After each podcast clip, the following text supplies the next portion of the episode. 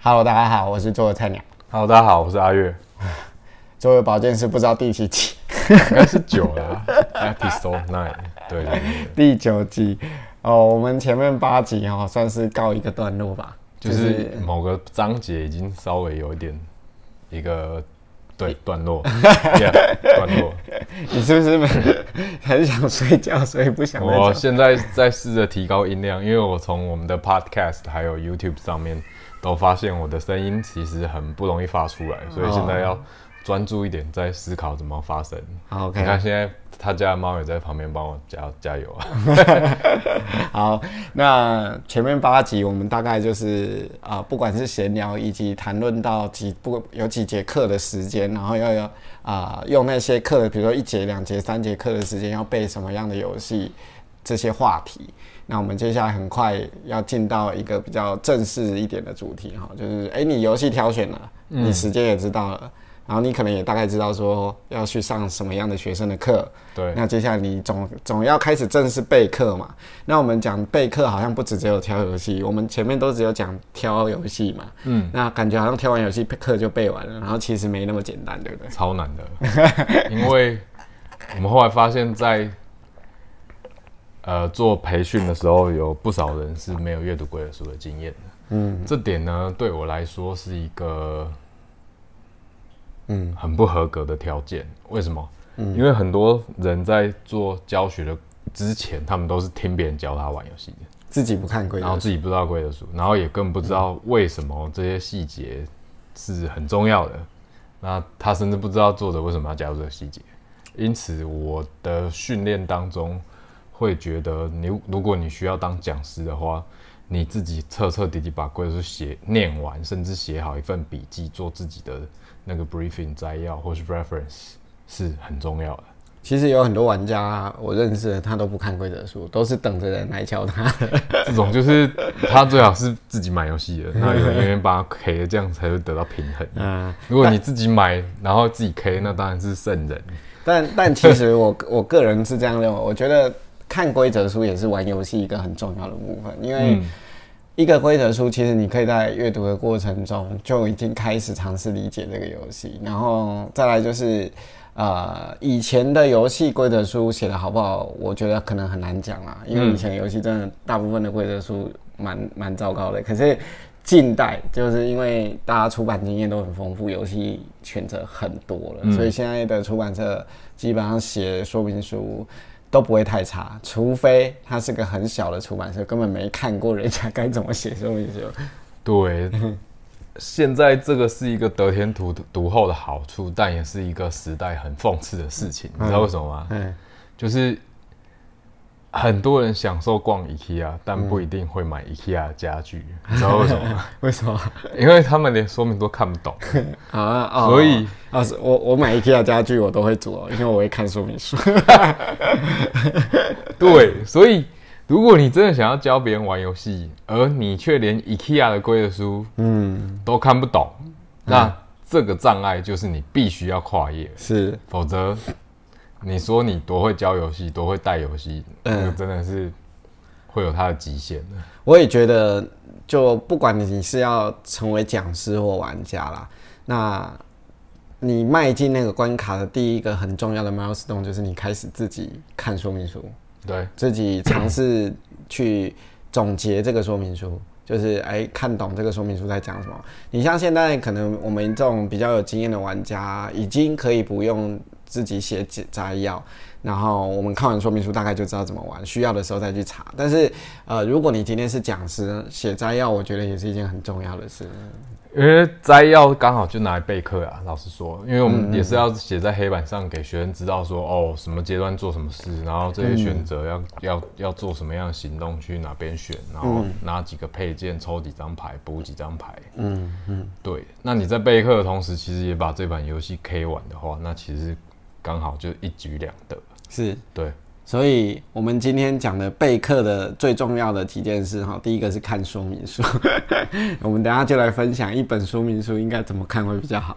对，那看完说明书之后呢，第二个重要的事情就是你最好要摆出来试玩。这个超重要，因为你要验证你的阅读是否有障碍。而而且还有一个很重要的原因啊，有很多说明书你可能白纸黑字都看得懂，但是你没有把它摆出来，你完全不知道是什么回事。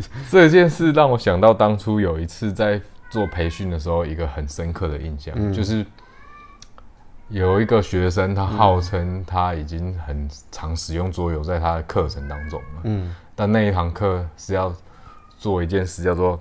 游戏设计训练，嗯，然后我就安排一个活动，叫做自己 K 规则书做分做，然后自己玩游戏，然后去分析这款作品，嗯，因为这是要去锻炼说，哎，嗯，你的产品到你的使用者手上，嗯，最一开始的界面能不能有效的引导你的使用者快速的获取这个产品本身的价值，嗯嗯，那个人就呆掉了。他玩的是那个叫什么？之前有一个剑，就是那个什么《甜蜜家园》哦，就是就那个那哎，好像就这套吧，在旁边那个对，那个对对对对，嗯，梦想家园，梦想家园啊，他才看第一页而已，那个脸色有够臭的。嗯，为什么？梦想家园应该算很简单的游戏，他就看不懂啊。他说：“天哪，这超难的。”可是他都说，他说对外宣称他是。会教会教桌游的，然后会使用桌游在他培训活动当中啊，不及格。为什么？可是他仍然有很多人愿意上他的课啊，不及格。为什么？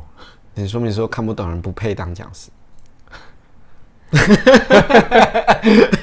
说得好，以上言论呢，仅代表桌游菜鸟的频道。fuck fuck 啊，不行，又不能骂脏话。我我们这个片要上在上在桌游菜鸟那，又要合并。想说这个频道又要骂脏话，又会那个不适合那个各位为为人师表者进来看那样子。我没有，我还是要再讲一次。看不懂说明书，不会看说明书，不会看规则书，你不要当讲师，不要害大家，拜托你。那你为什么觉得不会看规则书会影响到他的教学？说不定别人教他教的很好，他都懂了。那他不是讲师，他只是讲师的卡。哦，讲师的卡卡卡是什么意思？脚仔，脚仔是就是台语的脚仔，意思是喽啰。哦，小喽啰，岁寒呢？岁寒呢？对，好，卡是更更更就是 更杂鱼就对了，对对对，OK。你如果不会看规则书，然后都靠人家来教你，如果有一天人家不教你了，请问这碗饭你还吃得下去吗？这其实就是如果你要教别人钓钓鱼或者是获得鱼的方法，你至少要知道怎么操作钓竿的。对。那你当然可以说有前辈教你操作钓竿，你就会了。那你知道科技日新月异嘛？嗯。那哪一天出了一把新的钓竿，然后你因为这个时候新的钓竿全世界都没有人操作过吧？谁能教你呢？嗯。那出这个钓竿的厂商一定会想要克服这个问题。对。所以我会透过规则书，就是说明书跟你沟通。对。那这个就是你面对他的这个最重要的第一手资讯。那所以，我才会说，如果你不会开一款游戏，你不看规则书，你不看说明书，你没有资格当讲师。我是这样子认为的啦。那玩家我都还可以比较放放放松一点，就是哦，你是意思说你都想要当，你都想要为人师表了？对，你这种你都你都觉得你要把这一行，不管是当做你的主业还是兼差。那它最起码都是你赖以为生用，就是赚点钱的工具。虽然那钱也没多少，但你也可以不要收钱了。但你你既然做了收了钱，就代表你要对得起这份专业嘛。那如果今天说有个孩子拿着像这样拿着一款游戏，你看多正式的封面有没有？多多富有教育，多多富有物教育意义的游戏，游戏名称就是书名，就是物种起源，对不对？达尔文的进化论说，哎，老师我看不懂。这可以教我，对，你可以教我吗？等等，等，你连说明书都不会，那你怎么教孩子呢？哦，所以我觉得看懂说明书非常重要了。嘿，所以那个那一个人，他在这堂课就显得非常辛苦。嗯，所以他最后还是没有看完。哦，后来这件事情让我写了一篇文章。我问说那个人是谁？会不会让你做了？不会，但是我也不想让他难堪啊。他自己知道，他如果有看的话，嗯嗯。所以后来我就写了，嗯，一篇文章在讨论为什么 K 规则书这么让人家厌世，是，然后我在也特别加开了一种课，叫做教你怎么念规则书，啊，就是破除一本技术文件在你面前，你心中那一块跨不过去的坎。好，那看完规则书试完的，还有一个很重要意义，就是有很多人抱怨，他说他看不懂规则书里面的规则在讲什么。那其实，在试玩的过程中，就是你练习摆出来的过程中，你可能瞬间就懂了。为什么呢？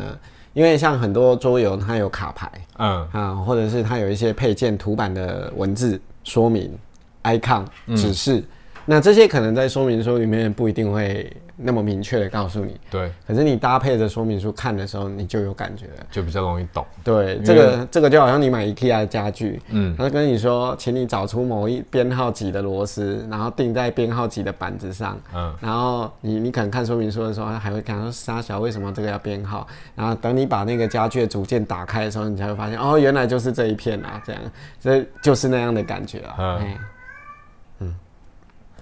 我觉得有障碍的人，他第一件事就是觉得他想要获得东西，但他不想要付出努力，哦，那还是没资格当讲师啊。所以 我的能当讲师我我的意咖思说，我试着在解构他们的心中的障碍，嗯，嗯。就是看贵书的确很厌世，可是这么有价值的娱乐方式，嗯。它要通往那个最终的目的的途径，嗯就真的只有贵的书了。你如果愿意坐下来好好念完，你就可以通往它的乐趣了。嗯，那最大的障碍就是你想要通往乐趣，不付出代价，但这其实也是做有做有这么难推广的一个重要的原因 一个重要原因，因为 K 规则不是每个人都很喜欢的，是啊，对啊。所以我们接下来就来讲怎么看懂规则书。好，我们今天特别挑了一款游戏哈，这感觉好像叶配一样，一直放在这里。其实只是我人代理吗？呃没有 没有 OK 没有人代理。那为什么特别挑这款游戏出来讲？一来是想说，我们不要放一款什么家长看了会说你们就是假什么只桌游是讲玩家啊，对啊，然后都什么教育学、什么理论都不懂、对啊然后自己在那边拿一盒小小魔兽世界来，保证被说是叶配的，但物种原始啊，你没意见的吧？这是达尔文的进化论哦，物种起源哦。嗯嗯，就书名就游戏名。这盒游戏是去年艾森的首发啦，但很妙的是它的 KS 版本二刷，嗯是上呃上个礼拜才发出来的，嗯哼是个蛮还有蛮有趣的小游戏啊哈。嗯，那它本来只有英文版这样，那我刚好这边有一本它的中文化说明书哈。嗯那这个是啊讲了也应该不怕被说因为，就卡牌屋做的这样。OK，哎、那因为它做的是全彩中文化，所以基本上跟原英文说明书一模一样，所以我们很好就有一个对照嘛，英文、中文这样子。好，那呃，所以我再来，它是一个不是太大的游戏，它是一个小游戏哈。嗯你，看盒子跟卡卡颂一样大，对啊，四十五到八十分钟，二到四个，差不多就是两节课的游戏。两节课左右。对，两节课的左右的游戏，所以很适合来讲这个规则书怎么看。OK，那以下就是由我先讲一下好一个规则书的结构，然后你可以怎么去认识它，然后再由 Peter 去讨论什么叫做好的规则书，你为什么会觉得它是好的？然后阿月在讲的时候，我就从这样子放在前面帮大家翻开这个这个这个纸给大家看。OK，好，来，你是不是要拿这个比较好？啊比较大这样子。观众可啊能看中文啊，啊我这边刚好对着。好，首先呢，一本规则书呢，嗯，如果你没有时间看它的简介，嗯，你当然是可以跳过。但如果你有看它的简介，你可可以更快速的理解这款游戏到底要干嘛，甚至很多时候我们在发想这一款游戏本身主题上的价值跟意义的时候，多半要透过它的简介。就是这一块。嗯啊，通常也会提到游戏的主题呀、或者是背景，或者是一些文史，简单的简史这样。嗯好，接着就是配件介绍。嗯，通常啊，你会被规则书吓跑的原因，是因为里面所有东西你都看不懂到底要干嘛，包含对所有的配件。是，那其实你第一步骤要安自己的心的方法，就是第一步认识所有配件的长相。也是所有玩家会做的第一步，就是打开游戏盒，拿起来说明书，开始对说开始对说，哎、有没有缺件，然后那个配件长什么样子？对每个配件长什么样子。因为像这个啊，我们在看很多目录，像看书的时候，目录很像目录，然后一般人看书可能就会想说啊，跳过，先不看。嗯是但事实上，你在阅读规则书的时候，你不去看配件长什么样子，不去认，那你接下来看规则书就惨了。就像你在阅读小说，出现一大堆陌生的名那个人名，然后就觉得哦，请你把目标标记放在哪里哪里，然后你心想说目标标记目标标记什么东西，然后什么资源转换区哈，什么东西？对，所以呢，这一本规则书它是没有画那个配件的图示，不过它第二面就有了。哎，我们看到？嗯翻到第二面，来，它第二面就很清楚的告诉你说，哎、有哪一些配件，然后按照它的数字编号，你可以一步骤一步骤把这个游戏准备好。是那你通通过这个过程，你也会知道说，哦，这个配件它是叫什么，长什么样子，上面有哪些特征，是然后要放在哪里。是，其实我我我觉得这像像这个设置图啊，是我很欣赏的设设计，为什么？因为它不用再翻页，哦，对啊，现在还蛮多规则书会这样，就跨页。对跨页这本书摊开，第一个你可以嗯获得面积较大的图示说明之外，对你可以这样子摊开就可以把游戏设置好。对，而且这第二个是它是一条列式的说明，而且他写的那个条列式的数字跟，比如说他写第一你要做什么，第二你要做什么，其实那那个你只要照做就好。对，那个一二三呢，其实也对应到版图上，嗯它有对应的数字，所以你就会知道说他讲的一是在讲版图上哪里。嗯所以你你打开说明书，点完配件，那 你照着这个图做设置，你一边就其实就在试玩它了。因为你在设置的过程中就会认识每个配件的名字，嗯，然后，你一定什么都不知道嘛，所以反正你就照着做就好了，一二三这样子，一个一步一步照着做，你就很快认识配件，然后等你把所有步骤都做完的时候，你就发现，差不多懂了这个哎游戏差不多是什么样。对对，然后接下来你就可以，如果它说明书的章节编排的很好的话，点一下就可以很快开始理解这个游戏在干嘛。其实这部分呢，对于你在带学生的时候也很重要，因为你要教他们设计、设定游戏，你不可能一桌一桌亲自把游戏 set up 起来，对。太久了，所以你自己就要写一个便条纸或是自己的 note，说，哎、第一步骤怎么 say，然后同时透过这个步骤带学生去认识不同的游戏配件，嗯嗯嗯，不然等你讲完怎么设置才开始设置，是，保证大家都忘光，对。然后你就会很麻烦。对，然后通常在这个配件啊或设置之间，有的说明书还会写一个东西，就像这个游戏目的。嗯，那这个也是一个还不还不错的指引，它其实就是告诉你我们到底要玩什么。对，这个是游戏里面有一个很重要的元素，就是很多人都把很多东西叫做游戏，但对于桌游玩家还有一些电玩的玩家来说，游戏它一定要具备的就是游戏目的。嗯嗯，很多人玩东西他是没有目的的，他就说、啊，我想说构成，那也叫做游戏。其实那在呃十九世纪到二十世纪的一个文化史学家 Huizinga 的理论里面，那叫做 play，、那个不叫做 gaming。嗯嗯这个还蛮重要的。，play 跟 gaming 不一样。你在 gaming 的过程中一定有 play，、但是你在 play 的过程中不一定有 gaming。好 play 可以很 free，啊，比方说，我今天把 Peter 游戏从架上拿起来当杂耍一直抛，那个就是 play。嗯，我们先不管后果会不会被他宰了，或就是玩耍嘛。对，嗯。但如果我们把其中一盒打开来，好好的念规的书，坐下来一起玩玩，嗯，然后有分出胜负了，那就是 gaming，、哦。就是游戏了。好，桌游升级了啊！设置完之后呢，再再来，game overview 不一定每一本书、每一本规则书都会有，因为摘要，它是看游戏的规模来决定。游戏摘要，当然，游戏规模越大，它这些引导性的文字就会越来越多。它其实就是在帮助你渐入佳境，所以你不要因为文字太多而觉得哇，我不行了。嗯嗯，所以呢，因为像 overview 这个部分，就是告诉你哦，这个游戏的大概观念长什么样子。你如果预先不知道，然后直接挑到重点说，哎、我可以做哪些事情，保证你还是不懂那要干嘛。你有这样念过吗？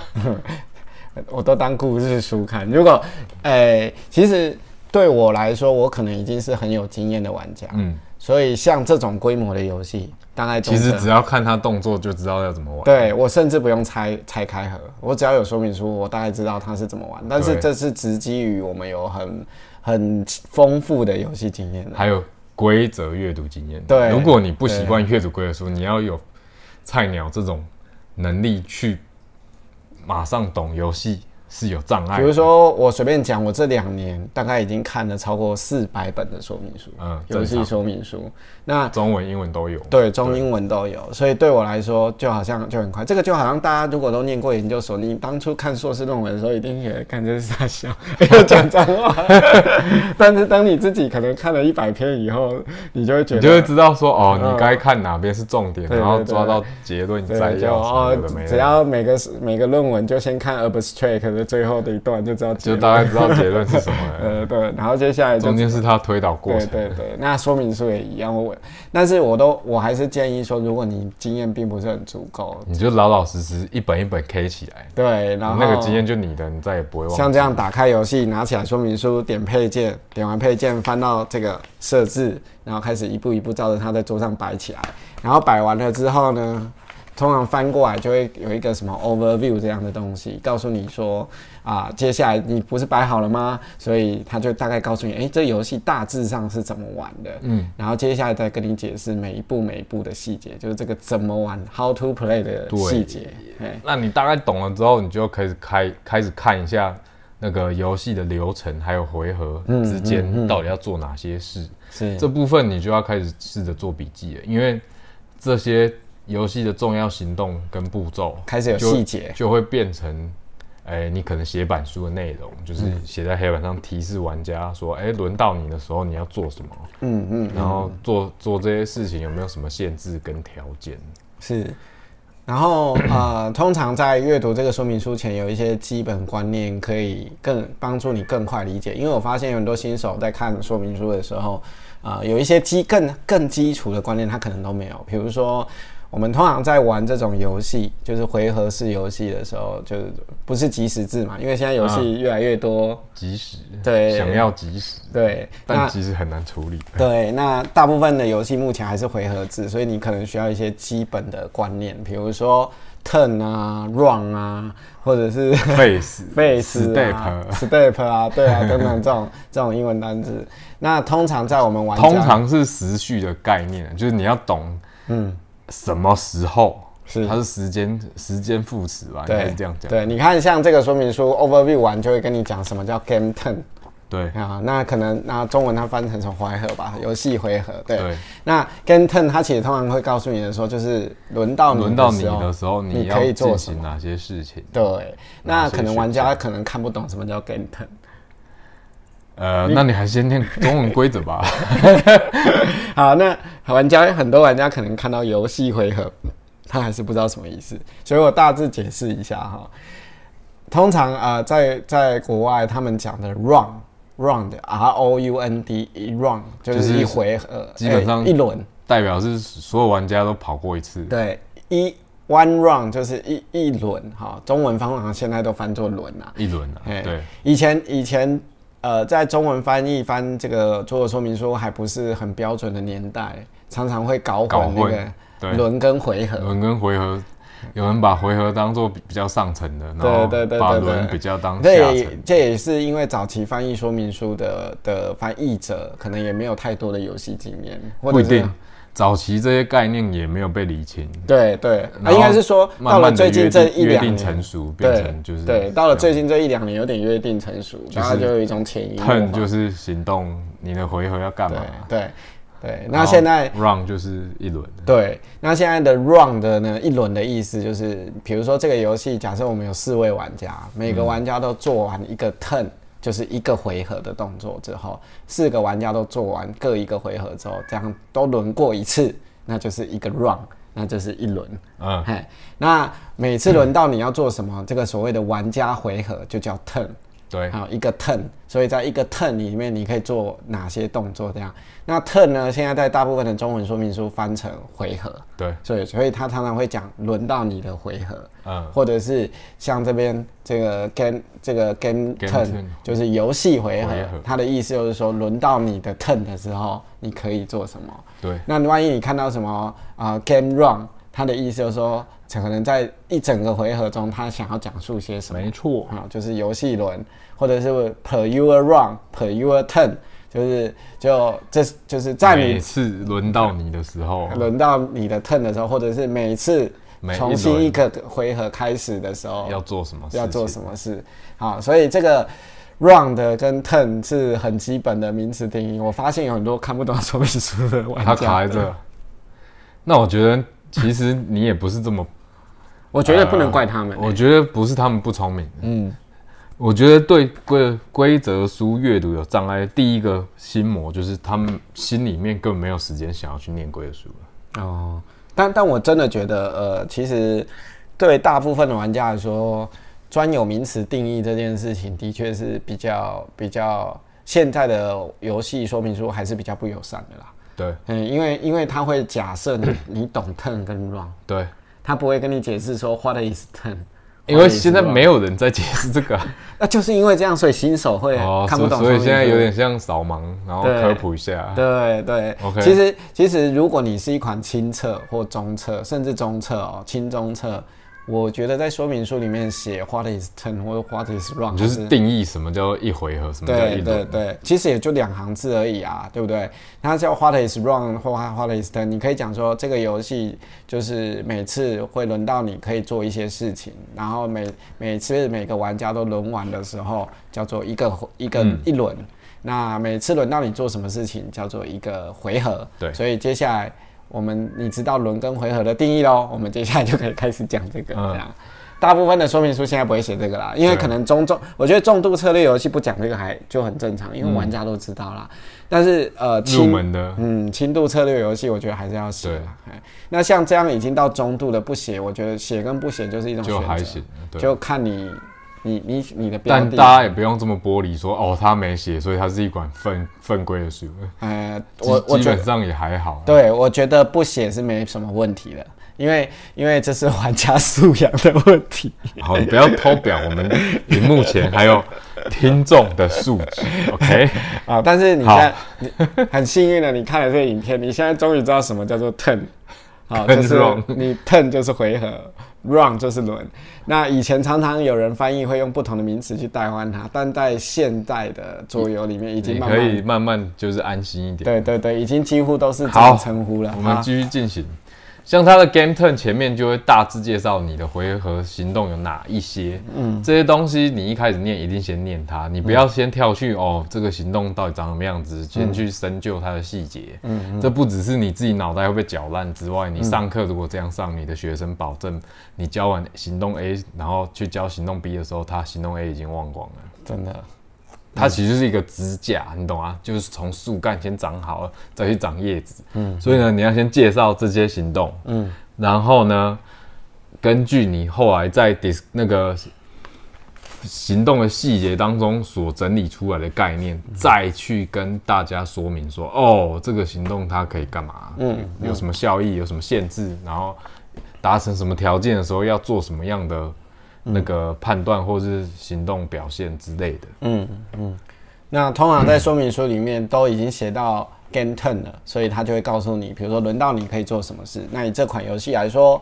比如说 game turn，他就告诉你轮到你可以做第一件事或第二件事。对那有的游戏说明书会写说，你轮到你的时候，A 跟 B 都要做，A 跟 B 都要做。顺序有没有区分，他都会跟你讲。对，这些东西都是关键资讯。如果你习惯像看小说一样看一下就略过，那保证你之后这本规则书大概要翻好几遍才会懂。嗯，啊是，那呃，这这个是比较单纯的的游戏流程，所以我们特别比较出来。那接下来他轮到你讲说，轮到你可以做这哪几个动作之后，他就会开始解释，一一解释每一个对动作的细节。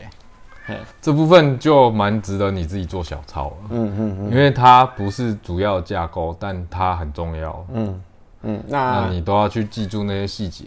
为什么？嗯，这这个这件事，我觉得还蛮蛮蛮重要原因，是不是？嗯，很多人在开始想要应用游戏的时候，嗯，他通常会去忽略很多细节，他会觉得说啊那些东西不重要。嗯，但我自己觉得这是一个大忌。为什么？我们玩桌游本身要先了解的是作者想要表达什么。嗯，然后他想要表达的精神跟精髓才会为你所用，很多都在细节里。对，嗯，如果你习惯去忽略这些细节，想说啊，玩游戏就玩游戏，干嘛这么认真？那我告诉你，那你真的也不需要玩游戏了，你就不用当讲师啊。这句话。我之之之前有整理过一个有趣的说法，就是 你把游戏只当成游戏的时候，游戏就只能是游戏啊。当你不把游戏只当成游戏的时候，游戏就不再只是游戏。我靠，超级绕口令，太太太。如果你听得懂，你自己帮我解释啊；听不懂的话，就不用解释，留言询问吧。这个就是我相信各位能当到讲师，而且都已经学着尝试学着看说明书，你一定听得懂这句话的意思。这点还蛮重要，就是我之后会可能会去讨论的一个概念，叫做认真玩啊。就是你觉得它是游戏的时候，它可能就对你来说可有可无了。嗯，那你要知道为什么这些玩家不惜血本，嗯，然后买这么多游戏？啊，我有出听一波了啊，他看不出来，真的啊，我有出一堆了。OK，他的一堆可能就是百分之一吧，一千套里面百分之一大概才十套吧。我靠！好，赶快回来讲行动的细节。那通常你看哈，说明书现在的说明书哈，其实我觉得都都蛮都蛮。上到的啦，嗯，以前有很多说明书都只有文字，连图示都没有。现在玩家超幸福啊！对，现在出版社非常愿意花大篇幅印那种精美的说明图片，告诉你说哦，这一栋它的范例，对，它的行动要怎么示范，基本上看图就行了。你看，像这个这本说明书，它的行动，第一个行动叫研究。那研究的话呢，就是你就是从旁边的板块，然后呃拿进来。然后要放在版图上，所以你看哦，他就告先告诉你解释板块要怎么看，嗯，板块的上面的资讯是什么，对，是代表什么意思？对，然后顺，然后接下来告诉你说这个研究行动的时候你要怎么做，嗯。啊，比如说把你家里的资源方块放到这个发现板块上面，那代表你去观察研究了这一区的物种，然后得到了相对应的物种知识跟资源，嗯，好，他就写在这里。那第二个动作叫发现。那就是把这个演演化轨上的发现板块、生物板块，把它放进这个。观察区就是这所谓的地图区，那它就一样，当然也你都已经在这里知道这个发现板块成本了，那你就知道放进来的目的跟动作，还有要怎么放。那你看它图示都会写得清楚，清清楚楚。对，一一步一步以一个范例行动来告诉你。很多时候这个范例行动哈，我们解释了一切，对，解释了一切，真的，因为甚至有我有看过规则书，是他没有告诉你说，在这个行动细节中可能有一些争议的时候，比如说要先放的，比如说放。置的奖励，呃，在直接用图示解决。对，比如说放置中，你在放置过程中拿到的奖励，可不可以拿来作为当次行动后面的支付？嗯，像这种通常在文字里面不会讲，可是他可能在奖励里面，哎，他文就示范给你看，说，哎，碰到这种情况他会怎么去解？对，然后你就得到结论说，哦，原来可以这么做。嗯，所以这个图文真的是蛮重要的。那像这个游戏的这一个部分，他就做的不错。就简言简意赅啦，该讲的都有讲，然后该做的行动都有做 好。这个就是行动细节。然后你看，这个是行动中的更多细节，比如说，呃，他做这个行动可能会有。额外的选择，比如说像刚刚我们看到这个是第二个行动叫发现，嗯，那他就有提到说，在发现行动中，你可能有额外的触发一些行动，对，或者是你在这个发现行动中本来是把板块放到空的位置上，嗯，他就突然告诉你说，你也可以不放在空的位置上，你可以取代掉既有的。那这个取代掉既有的行动呢，就会稍微不一样嘛。还有再跟你解释一次，然后一大堆图示，然后就这样告诉你取代可以怎么做。好，这个就是行动细节。啊，就这样，这个叫做 gain turn。你看，轮到你就两个行动，那他两个行动解释完，然后解释完以后呢，他就说你的行动做完了。通常就会告诉你。换谁，然后一轮结束长什么样子。对对，比如说你的行动做完了，然后你还要再补做最后一个行动，你的 turn 的最后一个行动，或是要做一些大家都可能都要做的调整轨数值道、的啊、调整啊，对或是怎样的。对，然后就轮到下一位然，后再来就是游戏什么时候结束这一点，你一定要记得很清楚，不然你的游戏就会玩不完 不止玩不完，它可能会让游戏体验变很差。啊，是是，就是老师可能觉得啊，我时间这么少，我就只玩三三 round 就好。但事实上，很多游戏的高峰 嗯。要在第四 round 才出现啊，结果你三 round 结束，那其实也是那在游戏结束这件事情，通常最需要在意的就是到底发生了什么事什么会结束。条件会导致结束游戏被触发。触发要结束要结束的条件。然后接下来是怎么个结束法？那通常玩家最在意的结束会问啊，会问的问题自己是有没有得到公平的行动数量，可以继续进行自己想要做的事情。对啊，你看讲这很容易问，那个大家都听不懂，对不对？我举个实例，大家玩家们都已经有轮跟回合的概念了。嗯那比如说我们在某一轮，哈，假设我们有四位玩家，我们在第三位玩家的时候发，他触发了这个游戏结束的条件。嗯，那在么，那么在他 turn 结束的时候，我们一定会赶快看说明书说第四位玩家有没有资格去把它完整的回合执行做完，还是还是就在他触发玩家的那个 turn，那个那个玩家第三位玩家触发他的那个游戏结束条件里面，立即就结束。通常立即结束是不常见的啦。嗯嗯，因为在回合制的游戏里面，大家大家就是比较，嗯呃，会算很清楚。对，就是因为大家就会觉得比较公平嘛。对，那所以通常呃，通常会做到我们有一个专有的名词叫 equal turn，嗯，啊，就是所谓的 equal turn，就是各位玩家们都执行了相同数量的行动。行动，对，那目前还有蛮多欧式游戏啊，不只会要求你做到 equal turn，可能他还会再给你一点余裕，嗯。比如说 equal turn 后，每个玩家再做一个做 turn，一次。对，那就等于我再进行完整的一个 run，、就是嗯一轮，可能让你顺顺便便把手上还没做完的事赶快做赶快完，做完。等等之类的。好，这个叫游戏结束条件，嗯。这个蛮重要的。超重要，不然你游戏不知道什么时候该该开始计分了。对，而且甚至可能会严重影响玩家评评超级价。赢家，对，因为有很多玩家只看到 equal turn，然后没有看到在玩多 more 一 turn，玩 more run，然后就说这什么 fake game，马上结束。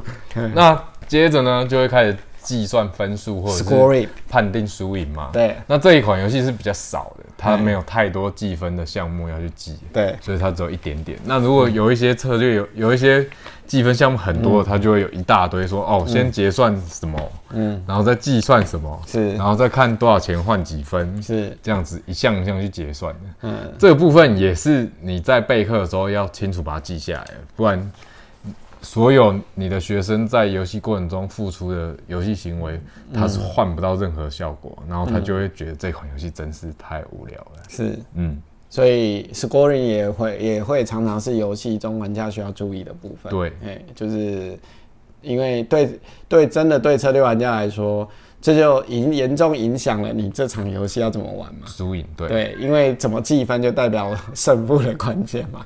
哎，所以我们在我们之前课程安排的时候，不是有一个阶段叫试玩嘛？嗯，其实这个阶段有一部分你就要让你的学生知道说，哦，这个游戏哪一个地方有几分，然后这些分数，嗯，到什么时候会结算？那你需要在意哪边是可以获得分数的，嗯，否则他们会像一头一群那个无头苍蝇一样，在这里面一直玩，然后都不知道要干嘛。嗯，我甚至有看过某个数学老师啊，哈，就是跟小孩玩游戏玩玩玩两三次以后，啊，他他在跟小孩分析这个游戏的这个配分的比重这件事情，他就是从游戏结束如何获得分数这件事开始讲。好，来来来，让孩子去发掘说，到底哪一部分的分数可能会比较多。嗯就是设计师是他怎么配分，在这个游戏里面他怎么配分，所以赢的关键是什么？的确哎，啊，然后就通常这游戏到这边，你就可以完整的玩这个游戏，差不多可以玩。然后你的摘要笔记也差不多了，就是你，然后通常说明书后面都还会有一些附录，这些附录，如果你刚好玩到的是很多卡片类型的游戏，这些附录呢，你不用先急着把它看完，对，但你要上课要准备好一份你快速可以查阅的笔记，嗯，就是说哦，怎么卡有什么样的效果，因为嗯，到时候你发下去的时候，每个人手上的卡可能都长不一样，对啊，那你需要快速的给他解答。嗯，那在附录里面，除了有一些卡牌内容的解说或额外规则解说，可能还会有所谓的变体规则，就，是他觉得觉得应该要怎么做啊，会让游戏的难度再增加或变简单啊，有一些 scenario 啊、对场景啊，对，然后最后最后还会通常说明书写得好，说明书还会有这个，这也是我觉得最近的潮流，叫做快速最后里面放一个那个 quick reference，快速查阅。对。那其实如果你前面都已经看完，然后想要开始呃写你的嗯。笔记的时候，其实看这一页就行了。那有些说明书呢，可能不会坐在这里，他可能另外给你一个玩家帮助卡，啊我们都叫一张嗯。一张纸片啊，对，我们叫 reference table 啊，或 player aid 啊，reference aid 啊，等等这样的卡，对。参考卡、玩家帮助卡啊等等。那大概就是这样，这是一本说明书架构。我觉得刚好今天选这一本，我觉得是蛮蛮好，因为它它其实像教科书一样啊。对，因为它几乎是最近这两年的说明书，一个模范生说明书大概要长什么样子，该有的章节都有了啦，不一定内容很详细，但是它的逻辑啊跟整个架构、啊，对，然后甚至它它的表述的方式都很很模范生。对，我要讲一下，其实这个游戏的第一版说明书都糟透了，所以他后来痛痛彻心扉，决定痛改前非，因为换了出版社。哦，原来如此，就最早的出版社是那个原原始的出版社嘛？是哪一家我忘记了，好像是 Athena 还是哦哦，不是原始的出版社是这个一只手的，一只手。后来是这个 Athena 重新再版。难怪我想说，为什么 为什么又有 KS？因为我很早就在艾森看过他了。啊，对，他是二零一九年艾森游戏，可是很好笑，当年艾森这个游戏出版社只刷了不好像七八百盒，就一这么好的一款游戏，结果就现场第二天就被抢光，嗯 没了。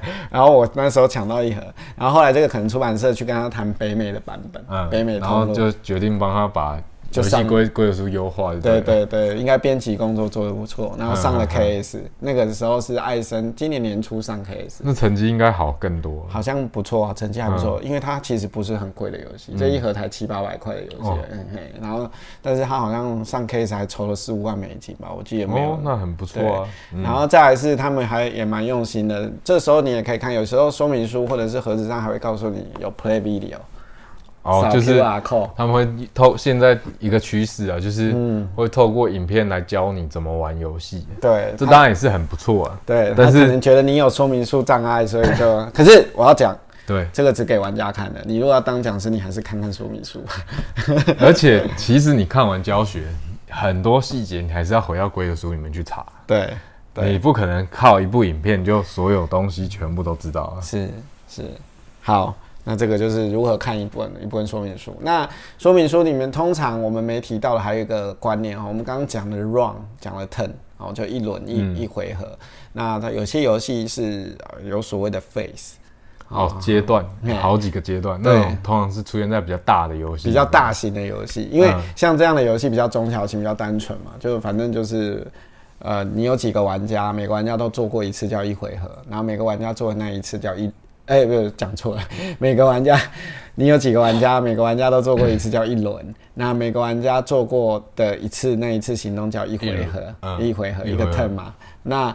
呃，比较大的游戏呢，可能阶段对，它就有阶段。所谓阶段的意思是说，在一在一个大大的回合里面，哈、可能我们会分成好几个 phase，好几个阶段。那首先 phase one 可能 phase one 玩家才开始每每每各自的一个 turn，、嗯。然后每个玩家在那个 phase one 都做 phase one 规定的事情，嗯，然后他把他每个玩家的 turn 做完，就每个玩家的回合做完之后，就切到 Face two，嗯，然后 Face Two 一样，Face Two 只有会规定 Face Two 只能做哪些事，或者要做哪些事。每个玩家可能在一个 turn，或者是有时候会在 face 里面，我玩家有无数个 turn，嗯，然后做到 face 结束的条件出现，然后就进行下个 Phase。做一点结算啊，然后嗯，对算对对对对对。对对对。那比较大型的游戏会有 Phase，嗯，通常可能是不是脸哦，嗯，是阶段。阶段。，P H A S E，对，那如果你有幸玩到在你的课里面讲到有 Phase 的游戏，也很不错啦。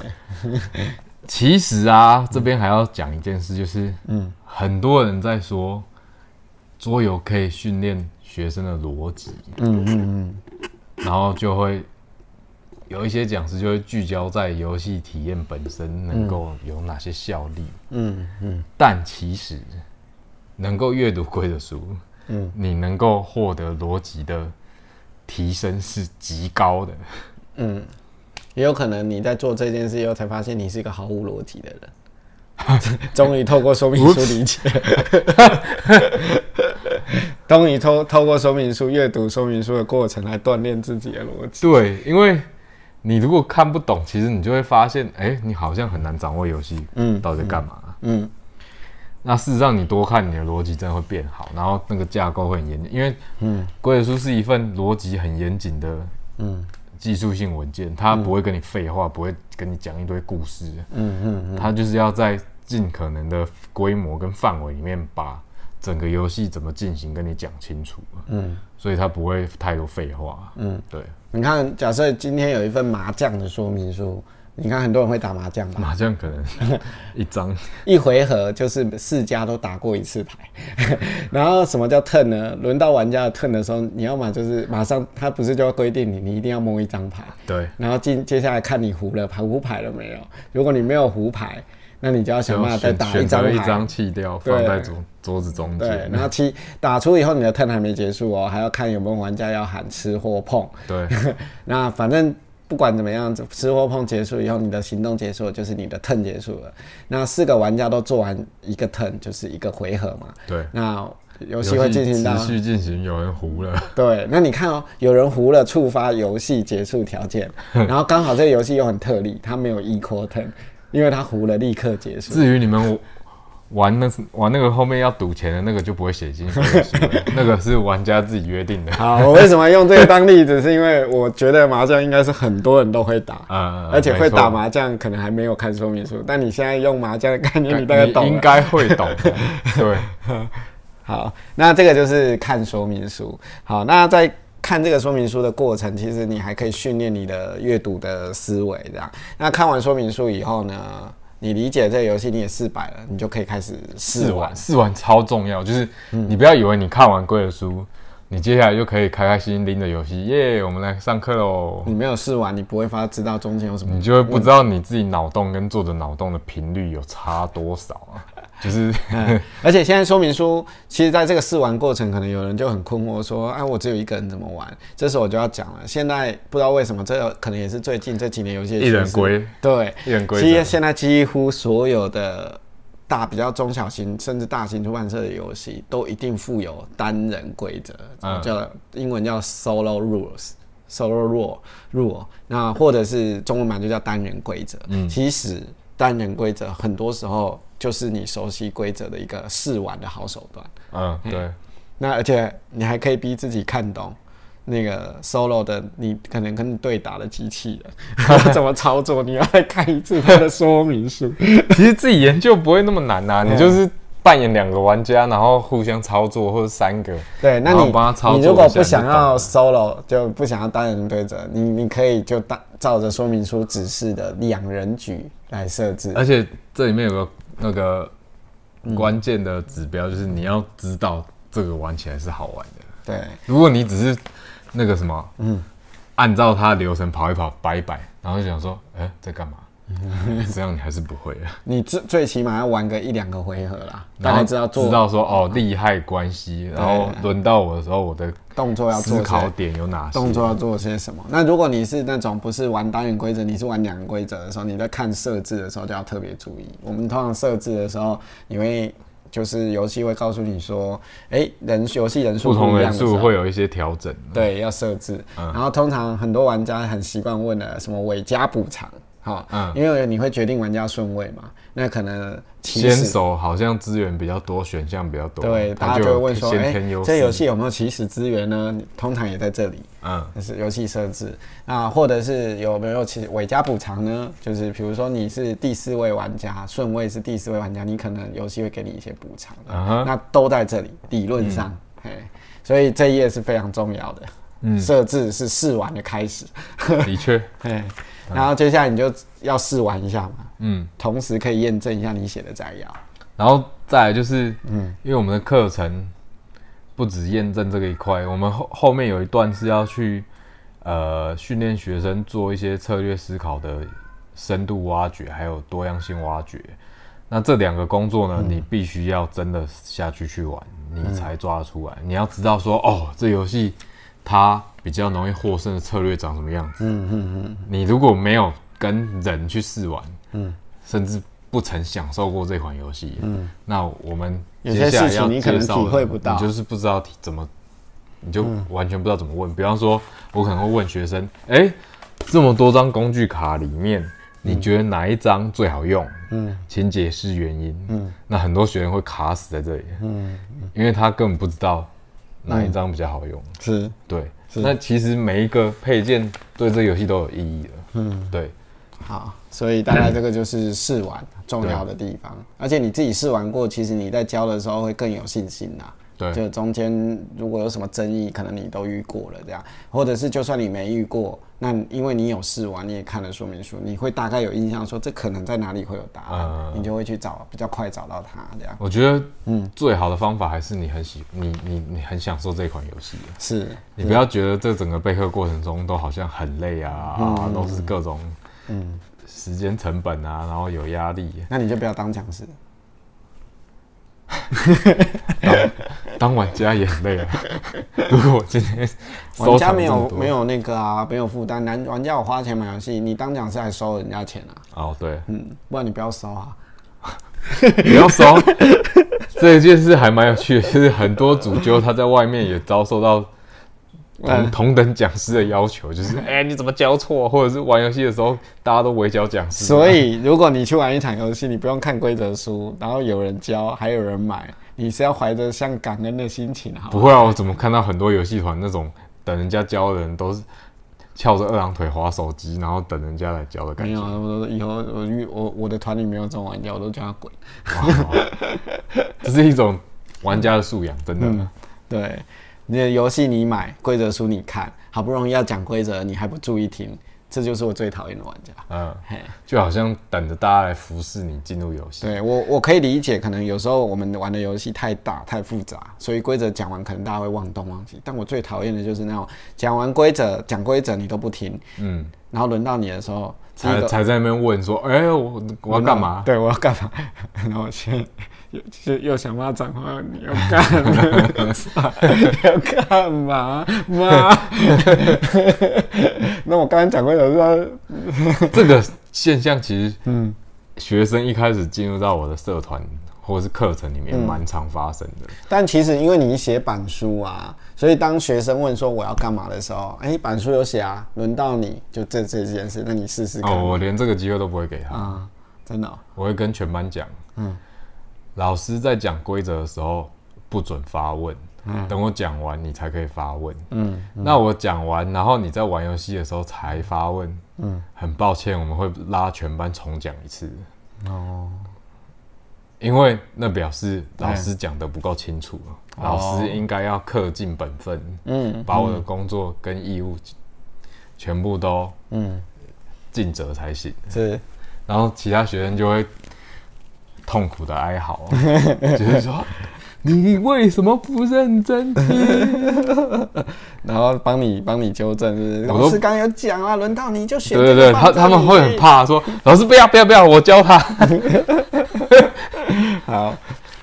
好，试完那试完呢？结束就是，我觉得其实大概你会了解的这个游戏比较多的部分啊。那同时你在这个过程，我相信也充分锻炼了你的逻辑跟思维。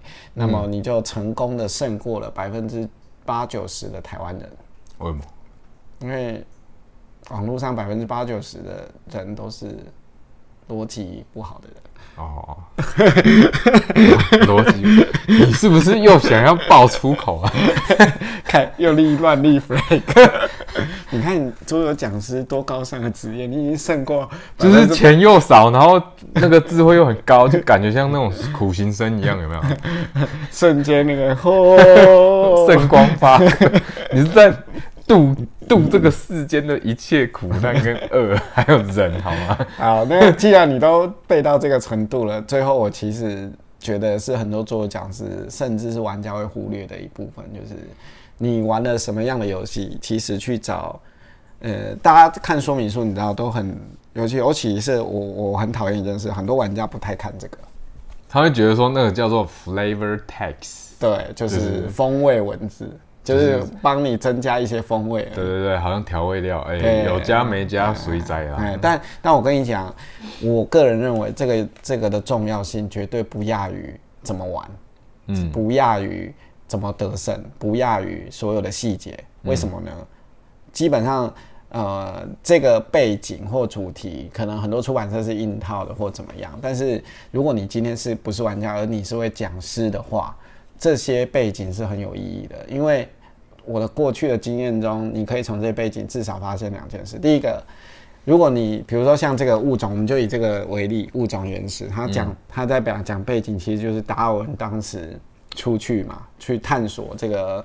呃，地从地质考察中回来，然后探索，改变了他对科学的想法。嗯，所以后来他就驾驶着那个小猎犬号啊，去收集动植物样本。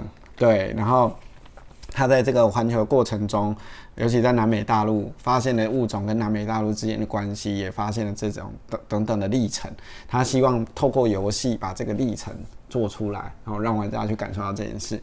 哎，你看你你有了这个背景之后，你通常很容易发现第一件事是，你会发现游戏中的机制或动作，它是跟这这个主题是息息相关的。对，那你 比如说，那这个时候其实就会有一种你你就会发现说那些机制就是设计师想要传达给你的一些讯息。简单来说就是。设计师想要用他的游戏规则跟你讲这个故事，是那这是很重要的，因为这个游戏呃赋予这个在你的这个教学中能够被额外赋予的一个呃很我觉得很有意义的事情，就是你透过这个过程，呃有些孩子可能在游玩的过程中他没有理解到这件事，嗯，但是他他他他潜移默化了。好，比如说，比如说，呃，他在这个游戏的过程中发现说，哦，原来发现物种会这样，然后发现了物种之后放进来，它存在这个世界上后，又会触发什么样的连锁反应？那这些都是一些续集。这个在我们的 学习单设计里面的一个区块叫博雅教育，嗯嗯，就是虽然我们都有学科。的知识要学，但是不代表其他知识完全不重要。那其实你在教桌游的过程当中，有一个很好的机会教育的内容，就是这些。是，它不限定什么科学、自然或是人文，它就是一个机会。你有这个机会跟时间呢，你其实就可以跟他们讲说，哎，这个主题它背后相关的历程，或者是。讲一下达尔文当初的故事，你自己去维基百科查一下，是。哎他为什么会要这样做，然后还可以去了解哎这一部著作影响了后世有什么样的对，为什么会被拿来当游戏的名字？对，好，然后再来就是，所以。你可以马上的理解到游戏的另外一个乐趣，就是很多玩家在理解机制，可能只是在算它的数学模型。对，就是说，哎，这个换分换的好不好？对对对，效益好不好？期望值。其实有很大一部分乐趣也来自于你对主题与机制互相的理解跟交互作用下的那些额外的获得。那那个其实是我觉得在游戏乐趣里面很重要的一部分，因为它会促使你去了解更多东西。那其实这个就是我一直提到的，我们在前面几集一直讲所谓游戏化教教育这一块。OK，就是就是你你看哦，他他就是设计师透过这种方式传达一些讯息给你，而你从这个讯息里面学到什么，其实不是设计师。的用意哦，我相信设计师在设计这款游戏的时候，可能绝对没有想要教你太多关于对物种起源的知识啊。对，但他透过机制给你的这个讯息，却能让你触发你自己得到更多的这个机会。对，这个是我觉得呃游戏化教育里面很重要的一部分。那当然就跟主题很息息相关，所以你一定要事后补充主题的这个是背景知识啊，或者什么之类的。那第二个部分就是呃。你去查这些资料背景或故事的时候，也可能更有助于理解这个游戏里面的内容。比如说，我常常啊会会发现的就是卡牌，嗯，好，比如说你看像这个物种原始里面的卡牌，它有人物卡，嗯，其实这些人物都是当时的名人，嗯。啊，然后他有设计一些能力给他，可能你都会回去看，哎，有有的可能很有趣，都会对应到史实，对，好，他可能就是当年小猎犬号的医生，所以他有这样的能力，OK，哎，这些这些也是很好的乐趣，就是甚至我有时候会用这种。信讯息来判断这个游戏的编辑用不用心哦，这还蛮重要的。嘿，就是是乱搞还是随便只是考找个皮来带这样子。这件事刚好跟我的工作有关系。嗯嗯，就是我们最近在做一个计划，是要做发行跟火车各国火车有关的嗯产品。嗯嗯嗯，所以我看了超多嗯火车的资料。嗯嗯，变成说我现在已经快要。接近铁道仔，我知道那个火车是什么形式，然后这个火车是哪个国家的，然后它的轮轴的设计是什么，嗯然后以至于它有什么特点。对对对对，嗯，这件事也是蛮有趣的。嗯，那还有很重要的一个原因，你之所以是讲师，不是宅玩家，就是最大的你要分享知识啊，还有一些你所。你自己经过大量学习所获得的一些精髓或精神，对，而而我认为这是素养的一部分，嗯嗯，这是玩家素养的一部分。也就是说，你你单纯你不只是在玩游戏，其实你是在体验跟品尝。然后就就好像我们去吃饭一样，吃饭你也可以吃的很随便啊，然后你也可以吃的很无所谓啊。我觉得有点像这样，嗯，如果你就是把。机制弃而不顾，你其实就像看一本工具书，你只需你只想要从里面摄取你想要的东西。嗯，但事实上我们都知道，很多书它里面不是只有有用的知识，嗯嗯，它可能会是小说，可能是会是在心灵上的一些提升或自我成长，嗯，或者是一些居家风格啊、设计啊、装潢一些有的没，它不是纯粹只有知识而已。嗯，对，所以。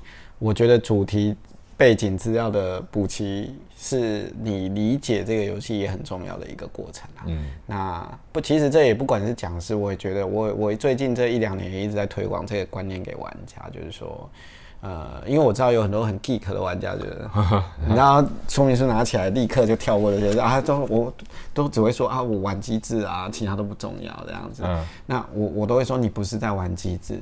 啊，他们怎么跟你回？你只是在玩数学而已啊！啊，数学我说啊，这些玩家，那没有，他就说主题不重要。你看，就很多游戏主题都乱套的啊。那事实是哦，很多游戏是这样，对，很多主题的确是乱套的，然后那种机制感很强。那重点是你如果啊有机会去遇到一款主题跟机制融的很好的游戏的时候，如果你一贯都是这种态度，其实你是体会不出来的。这也不能怪他。他碰到很多游戏都是主题跟机制搭不起来，所以就不要去玩那种游戏。比方说特特奥蒂华坎算吗？你觉得？